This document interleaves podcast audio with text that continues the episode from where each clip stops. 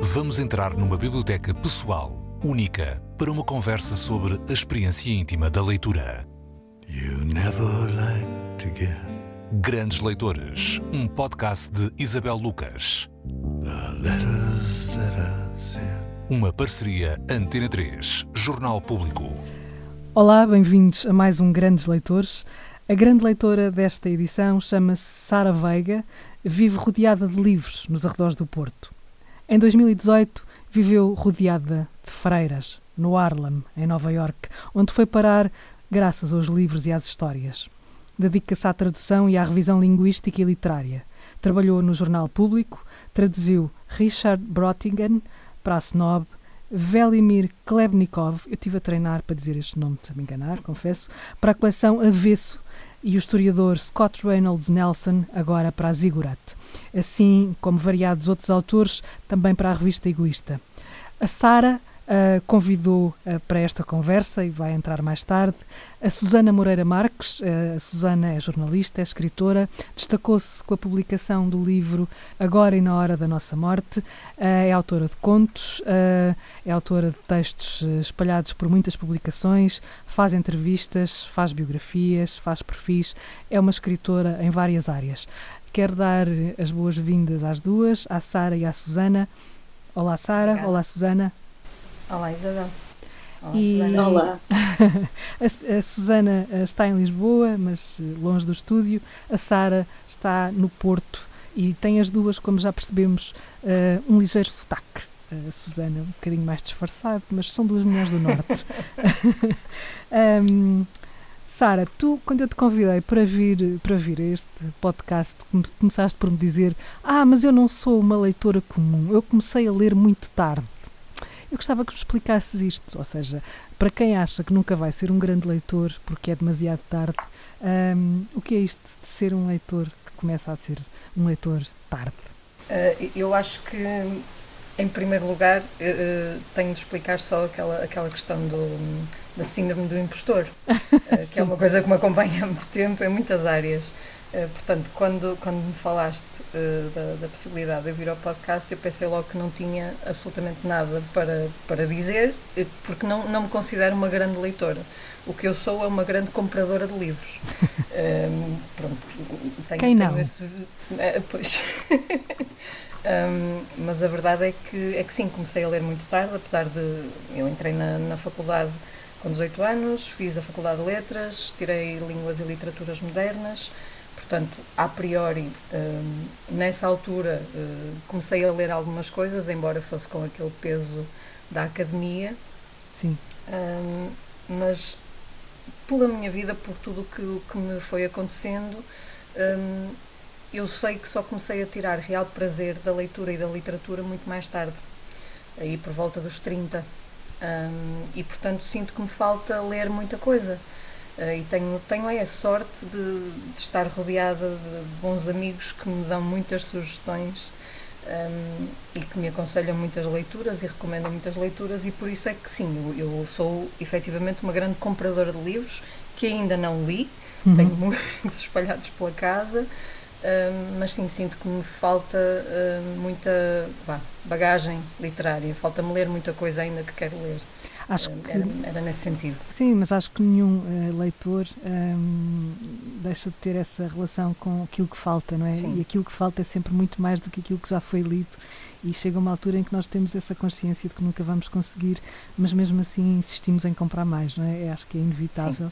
Um, Sem dúvida. Mas, Sara, essa, essa tua relação com a leitura começou com a obrigação. Isso podia ter matado o leitor, não é? Uh, podia, podia, mas. Uh, na verdade, uh, não, terá sido bem uma obrigação. O que eu senti é que tinha, tinha uma missão, não é? Eu tinha Sim. de concluir o curso, tinha de, de, tirar a licenciatura e arranjar um bom emprego, vamos por isto entre aspas, um, porque foi para isso que, que, os meus pais se esforçaram um, e, portanto, era essa a minha, a minha meta.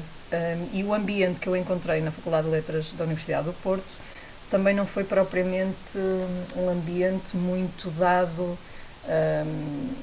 a conversas sobre literatura, uh, era uma coisa muito. um, vá muito esquematizada, havia objetivos, havia frequências, havia exames. Não se falava de, um, de, literatura num curso de letras? No bar, de, no bar da faculdade não, que era o, o que eu imaginava, eu, eu achava que ia chegar lá e que ia conhecer uh, pronto, pessoas cheias de, uh, de vontade de, não só de, de, ler, mas também de escrever um, e a verdade é que pronto, o ambiente era um bocado diferente, era muito estéril nesse sentido. Sim. Um, e mesmo as próprias aulas, a, a, esmagadora maioria dos professores eram um, vá, tinham um, um, programa para cumprir. Uhum. e portanto não havia ali grande espaço para interpretações. Uh, havia tópicos que respeitar e, e, quem fugisse um pouco aos tópicos nas respostas uh, depois também tinha uma consequência que não era muito simpática. Uh, portanto sim, eu sinto que nessa altura não não, não me entreguei à literatura como imaginaria, porque eu queria ler. Eu Sim. não tinha era livros, eu não, não tinha livros em casa, não tinha pessoas que me, que me falassem de livros, portanto aquilo a que eu tinha acesso era muito pouco, era muito escasso. Era não saber por onde começar, Sara? Completamente, hum. completamente. E eu ainda estudei numa altura em que, quer dizer, eu só tive computador quando fui trabalhar, depois de, de tirar a licenciatura, portanto ainda não havia ou se calhar havia e eu não tinha acesso a, a, internet e uh, informações uh, que não me chegassem pessoalmente. Um, foi mais por aí, sim. É, é, tá, estás a dizer isso e eu estou-me a lembrar de uma, de uma ideia que é muito comum, é, muita gente fala dela, que é, é, essa de quem não tem livros em casa está quase hum. necessariamente um, condenado a não, ser, a não ser um grande leitor, porque uhum. não tem aquele gesto ou aquele ato mimético de, de seguir os exemplos, um, mas também o que acontece muitas vezes também é o contrário. Também há muitas, muita gente que cresce com livros à, à volta e nunca sim. é um grande leitor. Portanto, o teu, o teu sim, caso, uh, esse teu pudor em, em, falar da tua relação tardia com os livros, se calhar até, até é bom trazê-lo para aqui para desmistificar esta, esta ideia, não é? Sim. Então, por aí estou uh, muito mais descansada, sim. se for, se for uh, minimamente servir de exemplo a alguém que acho que não, que não vale a pena porque não teve esse, esse acompanhamento dos livros enquanto cresceu. Pronto, uh, estamos sempre a tempo, é verdade, uh, mas, mas sim, essa sensação de que me falta, de que me faltaram os livros na altura em que eu estava a crescer, acho que isso nunca me vai abandonar. Sim. Um, mas, mas é o que é, estou a tentar, uh, a tentar apanhar o comboio. tu, tu eh, dizes, dizes aqui que, que, uh, que vives rodeado de, de livros uh, nos arredores do Porto e, que, e que essa tua relação mais de prazer com o livro terá começado por volta dos 30 anos. Tens ideia de que autor ou de que livro te, te, te apanhou? Não consigo recordar-me. Eu acho.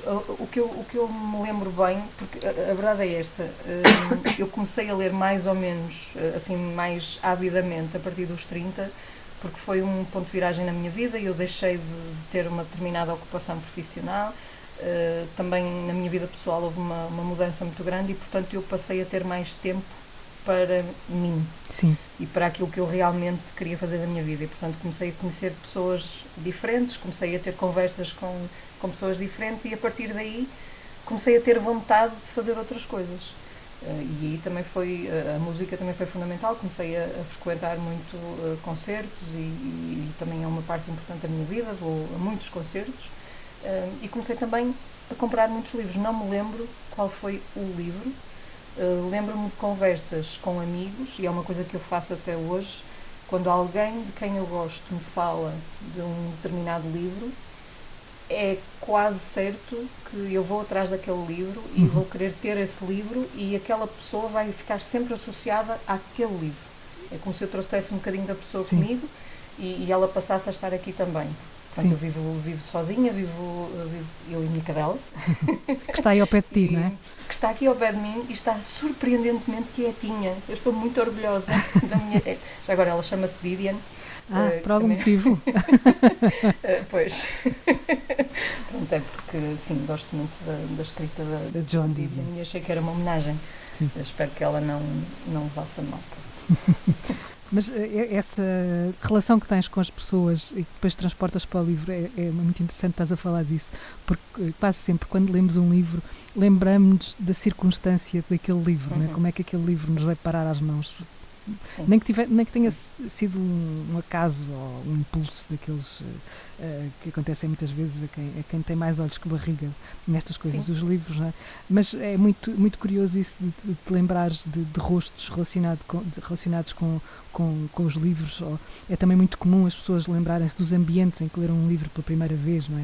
Uh, aquele livro ficar associado uh, a um lugar Aí está ela, aí está ela. Ora ela bem. discorda. ela tem algo a dizer sobre o assunto. É a Didi a manifestar-se. Uh, mas, mas Sara, esta, esta, que é uma relação sempre muito subjetiva, não há ninguém que tenha, que tenha uh, nenhum leitor que trate o livro ou que, ou que, se relacione com o livro igual a outro leitor. E estas conversas mesmo um, têm esse lado também voyeurístico, não é? Como é, que, como é que as paixões e uma paixão pelos livros consegue ter tantas dimensões consoante as pessoas que, que os leitores, não é? Eu, eu gostava que explorasse esse lado, esse lado subjetivo de, de associações uh, que os livros nos fazem ter, não é? No meu caso, basta, nem, nem sequer é preciso ser um, um, bom amigo. Basta uma conversa num comboio com um desconhecido que eu nunca okay. mais vou ver na minha vida. Uh, se me falar de um determinado livro que leu uh, em tal ponto da vida e que o marcou imenso, eu vou querer ler aquele livro. Sim. Uh, sei lá, já, já me aconteceu em situações diversas. Estou a falar do comboio porque foi a última que. Foi? Qual era o livro? Semana passada. Qual era o livro? Um, eu cruzei-me com uma rapariga uh, que era de Santa Maria de Lamas. Sim. Um, e, e, eu também lhe falei de alguns livros, pronto, ela percebeu que eu trazia uma, quantidade deles à minha frente. Um, e a rapariga falou-me uh, de um livro da Helena Ferrante, de quem eu gosto muito, mas que eu ainda não li. Eu li até tetralogia. Como é isso de, é? de, se gostar muito e ainda não ler? Não, não, eu, eu gosto muito da Ferrante porque ah. li a tetralogia e fiquei completamente apaixonada e fui a Nápoles de propósito à procura daquele ambiente e daquelas pessoas. Uhum. Um, mas ela recomendou-me um livro que são as Crónicas do Mal de Amor. Exatamente, que eu ainda não tenho e ainda não li. E portanto eu pensei, ok, eu gosto muito da Ferrante e já conheço, mas eu preciso de ler aquele livro, porque a rapariga falou-me daquele livro com tanto entusiasmo um, e eu gostei tanto dela uh, que pronto, quero guardar aquele bocadinho, quero não, não me esquecer que conheci a Rita no comboio quando vinha para o Porto semana passada. Um, pronto, é, é, pode parecer assim uma coisa um bocadinho vá, fugaz ou pateta ou sem importância nenhuma, mas para mim, de alguma forma, saber que comprei aquele livro porque tive uma conversa que me soube bem e com uma pessoa que me fez companhia e com quem eu me ri, um, para mim é assim um, pronto, um, um presente que, que eu dou a mim própria e àquele momento também, no fundo. Sim, e tocaste aqui em alguns pontos que também estão muito relacionados com a literatura. Essa ideia de estar num comboio, não é? E, e quem leu a, Karen, a Ana Karenina, a imagem de um comboio e um livro, um, vem imediatamente à cabeça, veio, veio à minha cabeça na hora. E a ideia de viagem, não é? Viajar porque um livro, ou porque um escritor, ou porque qualquer coisa nos deu esse impulso. Tu viajaste, essa viagem para Lisboa foi atrás de uma escritora ou de uma autora? Esta viagem que eu fiz a semana passada para Lisboa foi precisamente para uh, seguir a Angela Davis que veio cá uh, falar Sim. ela e a Gina Dent, Sim. e portanto eu tinha de ir ali, eu já não ia a Lisboa há três anos, que é assim, uma, uma vergonha, mas tinha de ir a Lisboa para ouvir a, a Angela Davis, sim. Sim, portanto, é curioso sim. estares a referir isso, porque a última vez, ou se calhar a primeira vez que falámos, um, estávamos as duas, e agora é que vamos aqui pôr uma nota pessoal, mas não, acho que não faz mal, que também tem a ver com livros, estávamos as duas em Nova York, foi a não é? Na pré-pandemia, no início da uhum. pandemia, a ver como Sim. cada uma saía de lá e eu ia entrevistar a Angela Davis a Berkeley e já não fui. Ah. não sabia desse pormenor, não me lembrava. Portanto, uh, acabei Pronto, por entrevistá-la é, acabei por entrevistá-la um, por Zoom uh, a partir de Lisboa mas, mas agora uh, Portanto, e, e, foi, isso foi, ainda não foi há três anos, mas foi Exato. quase há três anos. Portanto, foi em março de, de 2020 e, e, cá estamos nós outra vez a falar com a Angela Davis pelo caminho. E, não é incrível? é muito curioso, sim. é mesmo incrível, sim. Eu agora não fui ver a Angela Davis, uh, por outras razões, mas tive, tive muita pena.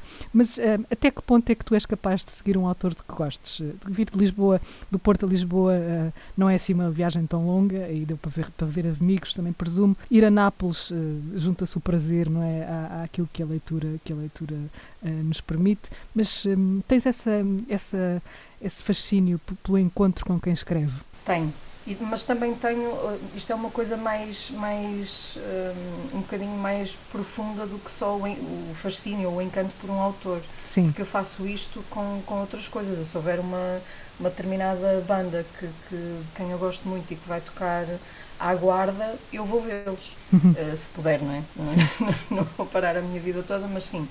Um, tenho, tenho essa necessidade de estar perto de pessoas que de alguma forma me dão alguma coisa que é preciosa para mim. Sim. Portanto, o facto de eu ir a Lisboa ver a Angela Davis, para mim, neste ponto da minha vida, foi um bocado uh, puxado, porque eu tenho muito trabalho, tenho muita coisa para fazer, um, ehm, mas, mas era uma prioridade, pronto, e ainda bem que fui, porque tive uma sorte descomunal e jantei ao lado dela no, no dia antes da, da sessão no, no Tivoli. Portanto, foi assim. E claro, uh, pateta como eu sou, esqueci-me completamente que tinha o, o, o Women Racing Class na, na mala e podia ter pedido um autógrafo, porque eu conversei com ela um bocadinho. Pois. Esqueci-me completamente. Sim. E, portanto, aquele livro passa a ser o livro que poderia ter sido autografado pela Angela Davis, mas não foi Podes pôr uma nota lá no livro. Sim, sim, sim, já pus. já, já pus. Claro. O livro que poderia ter sido autografado. Sim. Tu, tu, tu, eu ia te perguntar isso, tu adiantaste um bocadinho. Já sei que não tens um autógrafo de Angela Davis, hum. mas um, caças autógrafos? Ah, se, se, se me tivesse lembrado, ficava toda contente por ter um autógrafo, claro que sim. Claro que sim. E tenho, tenho de alguns outros autores que fui encontrando, por sorte. Tenho um da Susana, eu também. Porque, é, porque quando saiu o, o, Agora é na Hora da Nossa Morte, um, eu julgo que ainda não, ainda não conhecia a Susana pessoalmente, mas nós, eu tenho uma amiga que, que, que é prima da Susana e portanto ela ofereceu-me o livro e vinha autografado. Uh, portanto, foi, tenho o autógrafo da Susana. E eu estou aqui toda contente, vocês não estão a ver, mas eu estou a dizer isto toda contente. Com sorriso, com sorriso. Uh, só, só, mais uma coisa antes de, de, de, deixarmos a Susana entrar na conversa, que é esta história do Harlem. Um, não estavas rodeada de livros, mas, mas de freiras. Uh, isto já dava aqui um conto. Uh, imagino que a Susana esteja a pensar nisso. Um, que conto que isto daria, não é? Que belo conto. Mas foram os livros que te levaram a Nova Iorque, ou pelo menos as leituras, não foi, Sara? Sim, Sim, e a verdade é que eu também estava rodeada de livros, mas okay. também estava rodeada de freiras. Sim. O que aconteceu foi, mais uma vez, um, um, desses eventos em que eu decido ir atrás de alguma coisa. Uh, isto já foi em abril de 2016. Um, ouvi falar de um pequeno festival de poesia que, que ia acontecer pela primeira vez em Paredes de Coura e eu decidi ir assim em cima do joelho sem conhecer absolutamente ninguém. Cheguei lá, uh, comecei, eh, nós não éramos muitos, não é? Um festival de poesia em Paredes de Cora, uh, começámos todos a falar, não é? Ao final do dia, um, ehm, e houve muitas conversas, muitas gargalhadas, muitas, muitas histórias partilhadas. Eu acabei por conhecer um casal norte-americano, uh, ele é escritor, a, a mulher vinha acompanhá-lo porque ele tem, tem um diagnóstico de, de Parkinson complicado, era o Hal Sirowitz, Acabámos por ficar amigos, isto resumindo muito a história, ficámos amigos, uh, uns amigos deles vieram cá passado meio ano, eles pediram-me para, para, eu conversar um pouco com eles, dar-lhes algumas dicas no Porto, ficámos amigos também, e eu não sabia, mas um, uma dessas pessoas era professor de escrita criativa, em Nova York. E portanto, passado mais uns meses, ele manda-me um e-mail e diz-me, olha, gostei muito de estar contigo, acabamos a jantar todos os dias, cá no Porto, gostei muito de conhecer e tu contas muitas histórias e tal, e storyteller, portanto eu quero oferecer-te uma bolsa para tu vires para Nova York uh, estudar escrita criativa.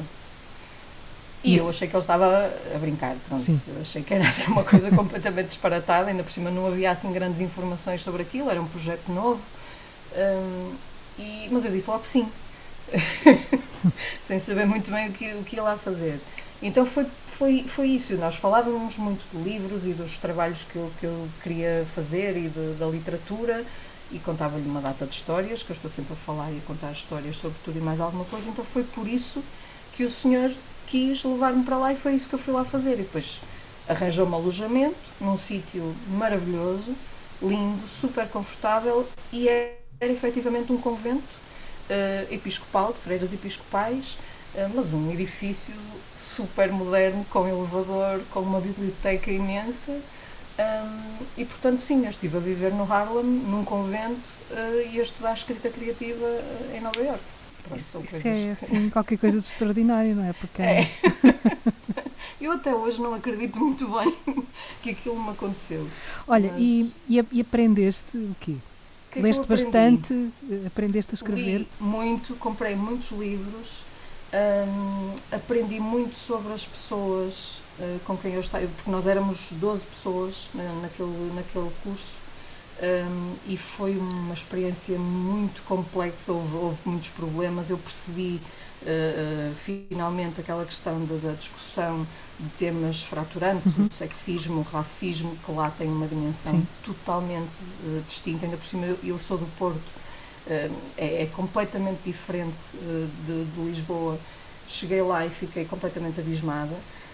o que me chocou mais até foi mesmo um, o tempo que eles demoram até, até cederem na parte da relação interpessoal. Uh, não dão espaço. É muito difícil, muito difícil ter conversas além daquela small talk, daquela, daqueles dois minutos iniciais.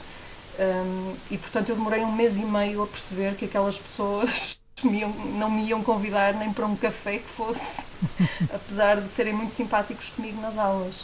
Um, e, e, isso foi complicado, porque, porque eu achei que ao fim de uma semana já ia estar uh, a fazer amigos de todo mundo e a ter conversas com todos eles.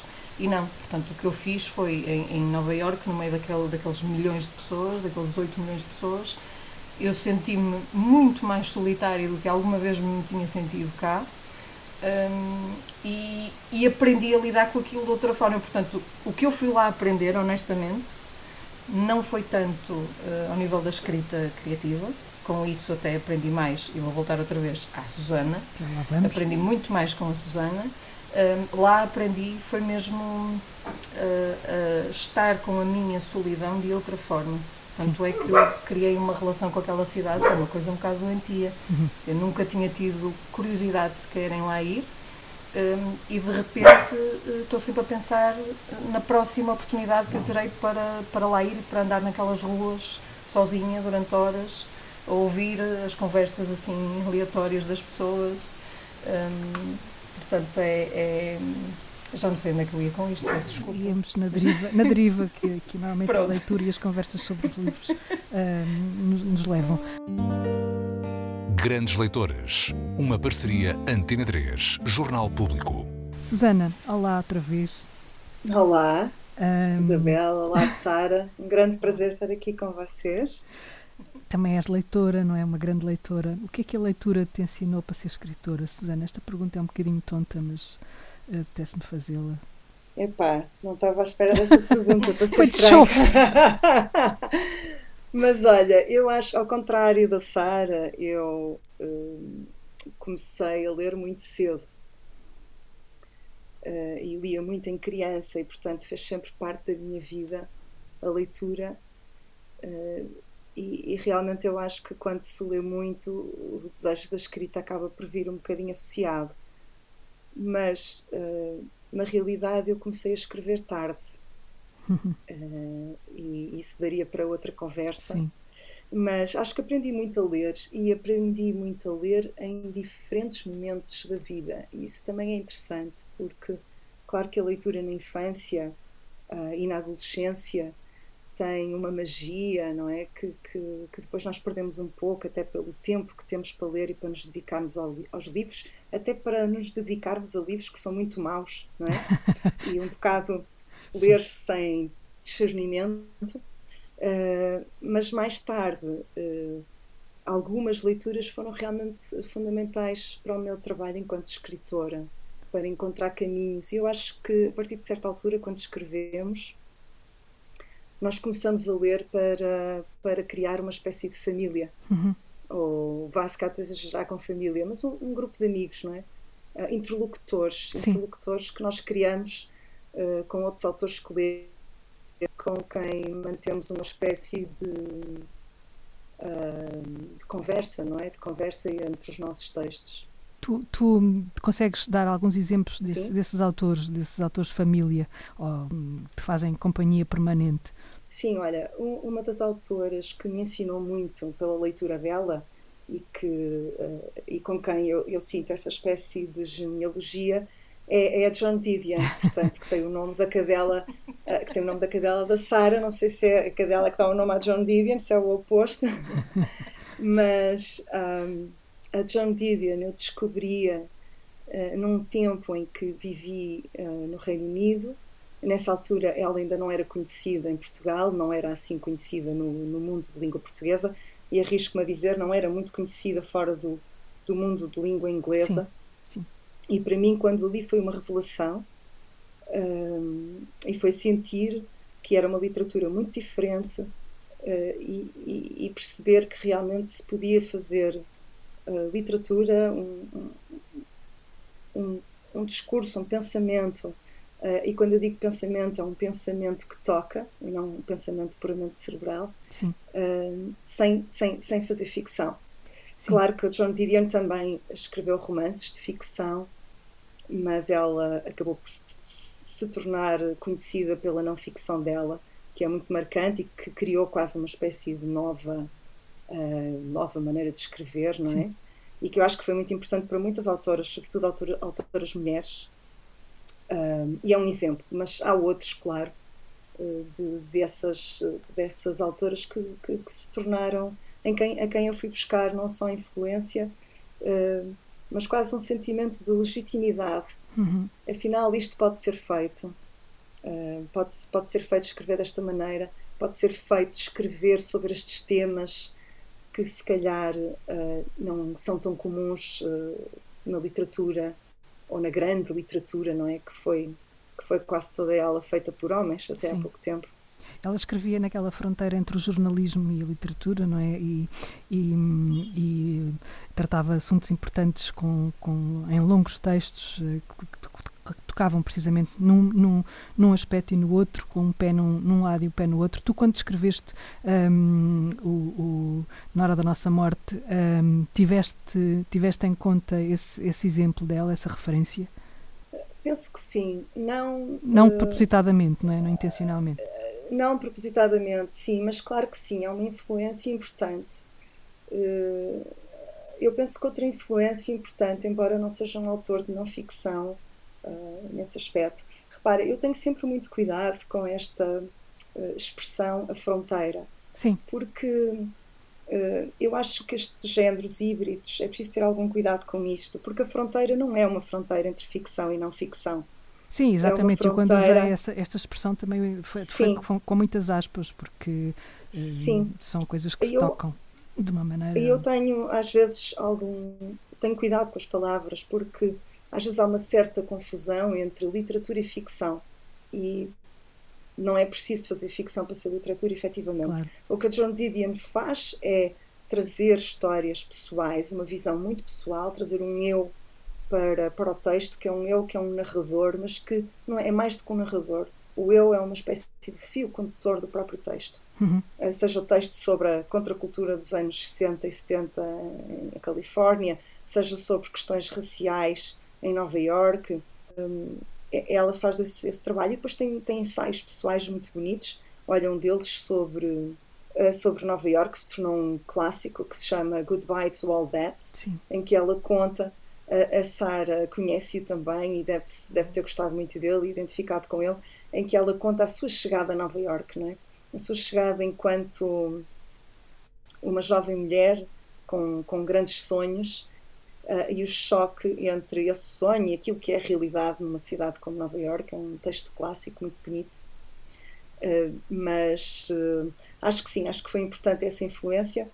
e outra, outra influência, apesar de ser realmente ficção, é quase o oposto, foi o, o Sebald, uhum. que eu também li muito quando estava em Inglaterra, porque ele viveu em Inglaterra foi traduzido por uma, uma senhora inglesa que eu cheguei a conhecer uh, num trabalho que fiz, a sim, Bell, sim, sim.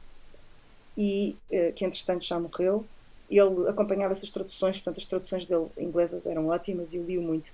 E, e ele fazia muito também esse, esse trabalho na fronteira entre os factos e outra coisa, e neste caso, sim, realmente uma fronteira entre a não ficção e a ficção.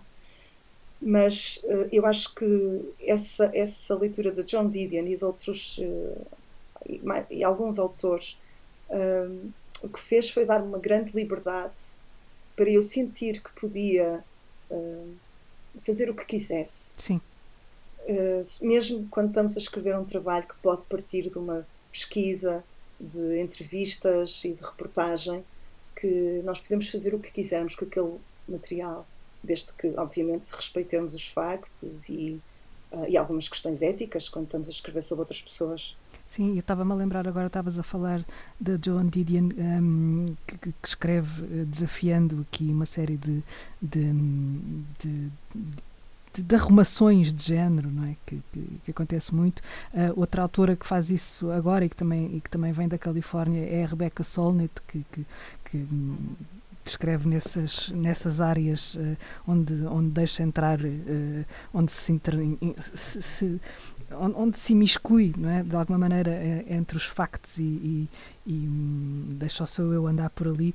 Mas uh, uh, há pouco uh, a Sara falava da a Sara falava de que aprendeu mais nas tuas aulas de, de escrita um, do que propriamente nas aulas em Nova York. Essas aulas são feitas sempre de muitas leituras, não é, Susana e não é, Sara? Como é que, como é que tu, um, Susana, planeias esse ensino de escrita? Olha, estes workshops que eu tenho estado a fazer um, são organizados pela Mirna Queiroz, que, que, é a editora da revista Pessoa e que tem um projeto que é Mombac uh, e que arranjou um espaço extraordinário, que é um anfitrião muito generoso, uh, que é o Hotel uh, Verride. Ainda ontem, em Lisboa, ainda ontem eu fiz uma sessão uh, do workshop que estou a fazer neste momento Uh, e foi numa sala uh, luxuosíssima, uma sala amarela, então amarelo, em que eu estava a falar uh, debaixo de um enorme lustre. Portanto, eu, gosto, eu, acho sempre graça porque normalmente os workshops de escrita são sempre em sítios sim, extremamente sim. frios, em cadeiras muito desconfortáveis, em associações assim recreativas, coisas dessas. Isto é, é, é um luxo. Um, e, e esta eu já tinha feito workshops de escrita há muitos anos e depois deixado de fazer. Isto acho que surgiu um bocadinho da minha necessidade de partilhar uh, estas minhas descobertas, uh, de partilhar estas leituras que eu fui fazendo com outras pessoas e de também partilhar a minha experiência uh, de escrita e de trabalho nesta área da não ficção literária ou da narrativa de não ficção, se uhum. preferir chamar-lhe assim. Sim.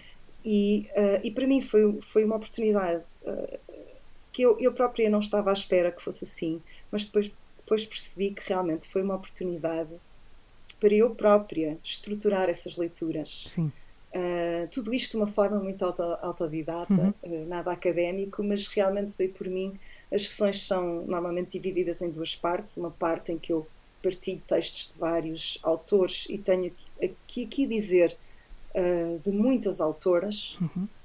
e Sim. podemos depois discutir isso porque não é por acaso, embora não seja uh, necessariamente uma decisão política da minha parte, mas é porque realmente são os livros e os textos que eu penso que fazem sentido para aquilo que eu quero falar.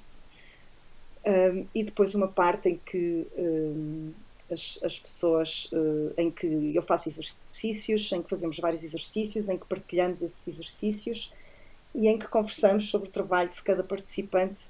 Uh, e no fim do, do, do curso, sai-se cada pessoa escreve um texto final, uh, nem sempre, uh, nem sempre, eu, nem sempre toda a gente o faz, mas muita gente faz. E há pouco estavas a dizer que a experiência da, da Sara no Harlem daria um conto, na verdade deu. Ah. Uh, deu um texto, um conto de não ficção, digamos assim, ou um ensaio Crónico, pessoal. Um ensaio, sim. Uh, um ensaio pessoal. sobre, sobre esse período dela no Harlem, em que ela vai cozendo essa memória dela de Nova York com a vida dela no Porto hoje, com a sua Vivian, e, uh, e, e com memórias mais antigas de infância. É um texto muito bonito que depois foi publicado na revista Pessoa e que se chama O Mundo pelo Postigo. Pronto, aqui vai uma sugestão de leitura, antes das sugestões de leitura, portanto está, está online, não é? Portanto, para quem quiser, um, eu já estou curiosa e, e, não li, portanto, e vou ler. Mas, uh, e queria, Susana, antes de, de, de, chamar outra vez aqui a Sara, que tu falasses de algumas dessas um, leituras que recomendas, porque eu estou curiosa. É só por oh, isso, é muito, Deus, egoísta, é muito egoísta esta pergunta. Olha, ontem, uh, na sessão que dei ontem, um, falei de, uma, de um livro que descobri há muito pouco tempo e que uh, é um livro que ainda não está traduzido em português, mas devia, devia estar. É uma memoir e é um clássico da memoir. Memoir, para quem não sabe, é, é, um livro autobiográfico, mas não necessariamente uma autobiografia de uma vida inteira, mas um livro que, que parte de memórias, um texto de parte de memórias. E este livro é, uh, chama-se Fierce Attachments e é da Vivian Gornick. Uhum. A Vivian Gornick é uma senhora que agora tem cerca de 80 anos uh, e que foi um bocado pioneira neste género e, e também que fala das coisas de um, de um ponto de vista também do, da sua experiência enquanto, enquanto mulher e enquanto mulher de uma, de uma classe trabalhadora em Nova York. É um livro lindíssimo e que tem alguns paralelos, embora com um estilo completamente diferente, ela tem alguns para, paralelos com a Annie Ernaux, Sim. de quem eu também costumo sempre falar nos meus cursos e, e já falava antes dela ter, ter ganho o Nobel.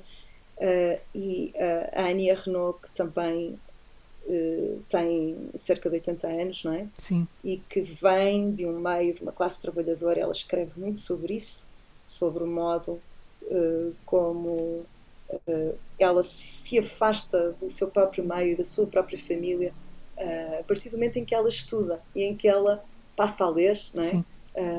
E passa e passa para outra classe social e passa a escrever.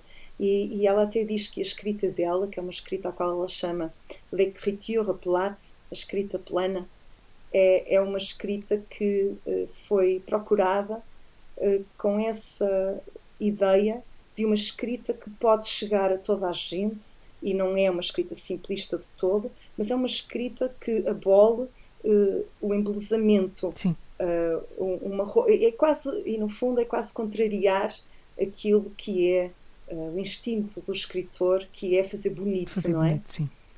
que é fazer, sim, que é esse lado virtuoso. E no fundo o que ela faz é tirar esse virtuosismo uh, para, para chegar a essa escritura direta, não é? Que no fundo tem a ver com, com também o, o, o meio, o universo de onde ela vem. E claro, e é também uma mulher que trouxe para a literatura uma série de temas que não eram considerados literários, sim, não é? Que estavam uh, fora dessa sim, categoria. Acabou de ser traduzido uh, e, e, lançado há muito pouco tempo o Acontecimento, Acontecimento. Que, que é um livro sobre uma experiência de, de um aborto clandestino que ela fez. Sim. Um, Sara, tu convidaste a Susana, eu há pouco não te perguntei, mas pergunto agora porquê. Eu convidei a Susana porque é uma das autoras mais inspiradoras uh, uh, portuguesas de que eu tenho conhecimento. Um, eu gosto muito de, de tudo o que a Susana escreve, não, não, é só o Agora e na Hora da Nossa Morte, ainda há pouco tempo uh, ofereci de novo um livrinho sobre a maternidade Sim que julgo que se chama Quantas Horas Tem um Dia. Que está na coleção uh, Ajuda-me da Susana, Fundação. Da Fundação. Uh, Sim, na coleção Retratos da Fundação Francisco Manuel dos Santos. Exato. Um, portanto, foi, foi, foi por aí, foi pela inspiração, foi pela quantidade de autores e autoras, principalmente, que, que, que a Susana me deu a conhecer. Estou a pensar também na, na Sarah Mangusso, na Maggie Nelson, que também foi traduzida muito recentemente eh, pela Eugénia Antunes um, está a sair agora os Argonautas. Sim. Um, e pronto, foi, foi, foi por aí, foi por isso, sim.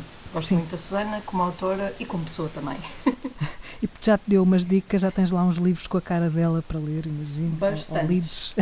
Bastantes mesmo. um, a, diz, diz. Ia só dizer que a Sara, queria agradecer as palavras da Sara e dizer que ela está a ser extremamente generosa e, e, também muito delicada, porque hum. não está aqui a, a, revelar que eu posso uh, escrever bem, mas canto muito mal. Nós conhecemos. Ela omitiu esse pormenor, mas eu vou, eu vou contar. Conta. Nós conhecemos-nos eh, precisamente através da minha prima, em casa da minha prima, numa noite em que fizemos um daqueles uh, jogos de karaoke que se faz, não sei se é Playstation ou o que é, que eu não, não, nem percebo nada disso, Sim. e eu perdi, mas perdi assim por muito.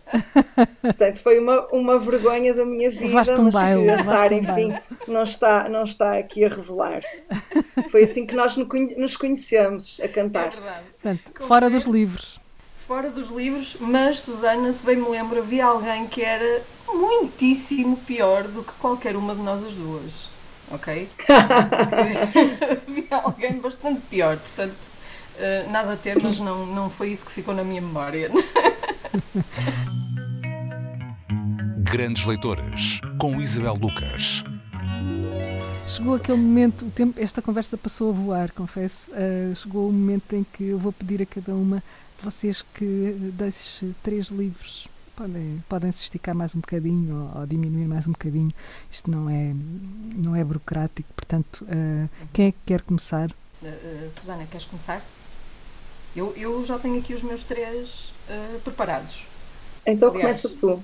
Ok, eu andei a pensar, isto é muito difícil, fazer escolhas para mim é muito complicado. Então eu tenho é. neste momento, na minha secretária, eu trouxe 30 livros comecei a trazer um, depois tinha de trazer o outro, pronto, mas eu escolhi três, consegui, uh, uh, consegui escolher só três. Então, a primeira pessoa uh, que eu queria, a primeira autora de quem eu me lembrei foi a Isabel da Nóbrega, que eu só conheci graças à Rosa Azevedo e, e àquele, Já curso que ela faz. Programa. Exatamente. aquele curso que ela faz, As Mulheres Raras, onde conheci uma quantidade de autoras portuguesas Uh, infelizmente uh, mais ou menos esquecidas. Um, e lembro-me sempre do choque de perceber que eu fiz toda uma licenciatura em Línguas e Literaturas Modernas, variante língua portuguesa, e não ouvi falar de nenhuma daquelas mulheres no meu curso.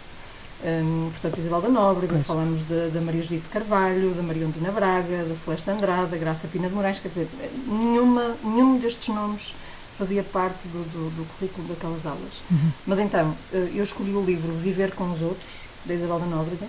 Um, não sei se, se devo falar um bocadinho sobre o livro ou se passo já para o Sim, segundo. duas ou três frases, podes dizer. Então, uh, o Viver eh, com os Outros é um livro que foi escrito, uh, há, aquele método de escrita que é, que é o Stream of Consciousness, Sim. que é o fluxo, fluxo de, consciência, de consciência, não é? Em que nós temos acesso aos pensamentos das pessoas e também às conversas que vão, que vão acontecendo, mas no fundo todo o livro uh, se passa ao longo de um jantar, uh, em casa de pessoas de uma classe média alta lisboeta, ali nos anos 60, final dos anos 50, 60, um, e foi um livro completamente inovador, na medida em que traz para a mesa temas uh, como o comunismo, como o aborto, como o divórcio, que na altura eram um, bastante problemáticos, não é? ainda estávamos em, uh, em plena ditadura sim. e estávamos uh, na, em plena guerra colonial. Um, portanto, é um, é um livro que me fascina pela forma como Isabel da Nóbrega conseguiu pegar nas, na, nas conversas, nas aparências todas que, que, que, as pessoas tinham de gerir, em toda aquela hipocrisia de, de, de uma classe social que, que, parecia desligada do resto do, do, do mundo e da sociedade. Um, foi um livro que me marcou muito e sou grata à Rosa para sempre, não só pela Isabel da Nóbrega, mas por muitas outras uh, leituras que, que me recomendou. Depois, pensei num livro uh, da Regina Guimarães, que é uma pessoa que eu admiro muitíssimo, que é uma artista, uh, nós costumamos dizer renascentista, não é? que faz imensas coisas, eh, ela é poeta, eh, deu aulas durante muito tempo, é cineasta também, além de ser uma belíssima tradutora e, e bordadeira. Exato. Eh, e este, este livro que, que eu trago, que se chama Antes de Mais e Depois de Tudo, tem precisamente na, na capa um, um, trabalho bordado pela, pela Regina. Este texto, este livro tem uh, poemas escolhidos, uh, selecionados e, e, escolhidos pelo Rui Manuel Amaral. Sim. Um, e no fundo, é, é uma, uma tentativa de compilação de dezenas e dezenas de livros que a Regina escreveu ao longo das últimas décadas. Uh, só em poesia, se não me engano, ela tem à volta de 40 livros. Portanto, este trabalho do Rui é espantoso um, e, e, pronto, é um livro precioso. Sim, ajuda, e ajuda a dar a conhecer melhor uma autora que infelizmente não é tão conhecida, quando, nem tão lida quanto, quanto deveria. É? Exatamente. É, é uma escrita muito, muito viva, muito pulsante, muito fértil. Portanto, é, é muito fácil uma pessoa entrar neste livro e ficar ali completamente uh, envolvida uh, com as palavras da Regina. Uh, e por fim, um, há um livro da Doris Graça Dias, que era Sim. uma autora que eu não conhecia, um, que me foi oferecido mais uma vez pela Rosa Azevedo, uh, que se chama As Casas. Sim. E este livro marcou-me muitíssimo. Um, é precisamente sobre a relação um, tão, tão visceral que temos com o nosso espaço íntimo, a nossa casa, Uh, e tem, temos aquela noção de casa quase como uma espécie de companheira de vida. Um, e pronto, no fundo é um, é um exercício muito de, de muita sensibilidade uh, que me cativou muitíssimo e que tenho muita pena que não seja mais, uh, mais conhecida. A própria, a própria autora, uh, Doris Graça Dias, acabou por também cair no, no esquecimento devido a uma quantidade de histórias menos felizes. Um, no fundo, ela, ela também era tradutora, era, tradutora, jornalista, crítica, crítica, literária. Literária, não é? E foi precisamente por causa da, da parte da crítica literária, uh, por, por, uma crítica que ela escreveu a, um livro do, do, Miguel Sousa Tavares, que acabou por ser uh, quase afastada do, do, do mundo da, da, crítica e, portanto, aquilo foi, foi um episódio muito, muito triste e tenho pena que ela não seja mais conhecida. Portanto, são estas as minhas uh, três sugestões e, e são mulheres. E são portuguesas. Sim, também. Sim. E, e, foi bonito trazeres aqui a, Doris. Obrigada, Sara. Susana. Sim, são ótimas escolhas da Sara. ainda bem que ela trouxe mulheres portuguesas. Eu, eu há pouco tempo escrevi sobre a Isabel da Nóbrega, por acaso, para, para uma série que tenho estado a fazer. Sim sobre escritoras esquecidas uhum. e realmente é, é importante uh, que estas autoras comecem a estar nas listas das recomendações. Uh, mas eu, por acaso. Sim, não, não, só porque, não só porque estão esquecidas, mas sobretudo porque são muito boas. Sim, exatamente. Mas eu agora, para testuar, por acaso, uh, em relação a portugueses, ia sugerir um homem. Uh, e é interessante porque eu realmente dou muitas autoras mulheres quando falo nos meus cursos de, de de escrita de narrativa de não ficção, porque há muitas autoras e autoras contemporâneas, como a, a Sara referiu, a Maggie Nelson ou a Sara Mangusso e muitas outras, têm feito um trabalho mesmo muito inovador neste campo da, da literatura autobiográfica e de não ficção na primeira pessoa. E eu acho que há aí um espaço em que as mulheres estão a inovar muito porque elas próprias estão a tentar, eu acho, criar uma, uma, uma linguagem nova para os temas que ainda não foram falados, não é? Para, para uma série de determinados temas. Eu acho que quando nós tentamos contar coisas que ainda não foram contadas, isso obriga-nos a criar uma linguagem Sim. que também ainda não existe Sim. previamente. Isso uh, traz resultados muito interessantes. Mas, na verdade, eu queria recomendar, dentro deste género da, da não ficção e da não ficção da, na primeira pessoa, um livro muito, muito bonito, uh, que está editado por uma pequena editora, uh, que é, é VS que é um livro do Ernesto Sampaio chamado Fernanda. Uhum. Uh, é um livro que foi reeditado há pouco tempo. É uma memoir sobre, sobre a Fernanda, que era a mulher do Ernesto Sampaio. É um livro muito comovente, muito bonito, que recomendo muito. A minha segunda recomendação é a Anne Carson. Atenção, eu não tinha preparado isto, eu não sabia que tinha que fazer três recomendações, portanto isto está a ser absolutamente improvisado. melhor, melhor. Eu pergunto, pronto, eu não. Eu, eu, eu, enfim, achei que me iam me perguntar sobre livros. Eu tenho para aí 40 livros na minha secretária neste momento. Mas realmente não tinha escolhido três. Anne Carson, uh, que, que, é um dos nomes que agora também é sempre falado cada vez que, que, que se está prestes a atribuir o Prémio Nobel, mas também uma autora que ainda há poucos anos ninguém conhecia ela começou a ser traduzida em, Portugal há pouco tempo Sim. e está belíssimamente traduzida pela poeta Tatiana Faia, também numa pequena editora que é a Não Edições. Um, e uh, e eu gosto muito, eu penso que o último que saiu na não edições dela é, é curiosamente o primeiro livro da Anne Carson, excluindo uma coisa mais académica que ela tinha publicado antes, que é O Vidro, Ironia e Deus, e o primeiro uh, ensaio, eu chamo-lhe ensaio porque realmente chama-se The Glass Essay e é uma espécie de ensaio em poema, ensaio pessoal. Sim, sim. também na primeira pessoa, é um texto belíssimo, esse The Glass Essay, uh, em que é uma espécie de ensaio sobre uh, um monte de vendavais, uma separação e, e, um pouco também sobre a solidão. É um texto lindíssimo. E por último, eu vou recomendar um livro que eu recomendo sempre e que não é, é também inocente para esta nossa conversa em que nós falamos muito sobre uh, a literatura escrita por mulheres e, e, e, como nem sempre tem a importância de vida. Uh, eu vou recomendar o Middlemarch da George Eliot, Sim. porque eu acho sempre, obviamente, que ela é muito amada em Inglaterra e o Middlemarch muitas vezes é votado o melhor romance de todos, ou o romance, não, o romance mais amado Sim. pelos ingleses, muitas vezes, mas a verdade é que eu continuo a achar que ela é uma autora que uh, nem sempre é muito um, considerada, sobretudo se compararmos com outros autores do, do, da mesma época. Toda a gente leu Tolstói e muito poucas pessoas leram George Eliot. E eu há pouco tempo li um livro uh, muito interessante da, de uma jornalista da New York, que é a Rebecca Mead, chamado Middlemarch and Me, em que é todo um livro sobre a relação uh, sobre esse livro, uh, sobre Middlemarch, e, e, e, em que ela vai investigando sobre a maneira como George Eliot escreveu o Middlemarch e, uh, e por outro lado, sobre a própria relação dela com a leitura e, e com a leitura como uma forma de, realmente nós passarmos para outros mundos e não só mundos fictícios, mas realmente para outros mundos aqui na nossa, nossa realidade, acedermos a outros universos, uh, a outras pessoas, como a Sara dizia, uh, e, a outro, e outro tipo de diálogos.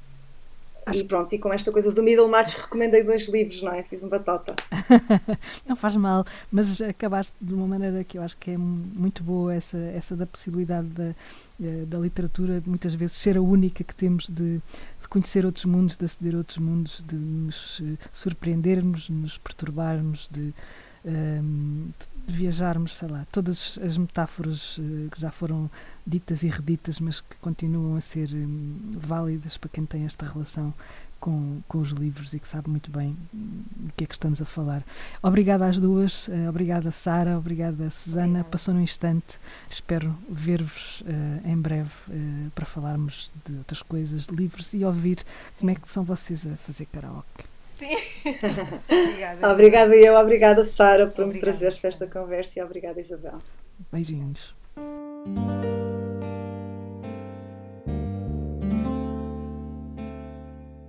Vamos entrar numa biblioteca pessoal, única, para uma conversa sobre a experiência íntima da leitura. Like Grandes Leitores, um podcast de Isabel Lucas. Uma parceria Antena 3, Jornal Público.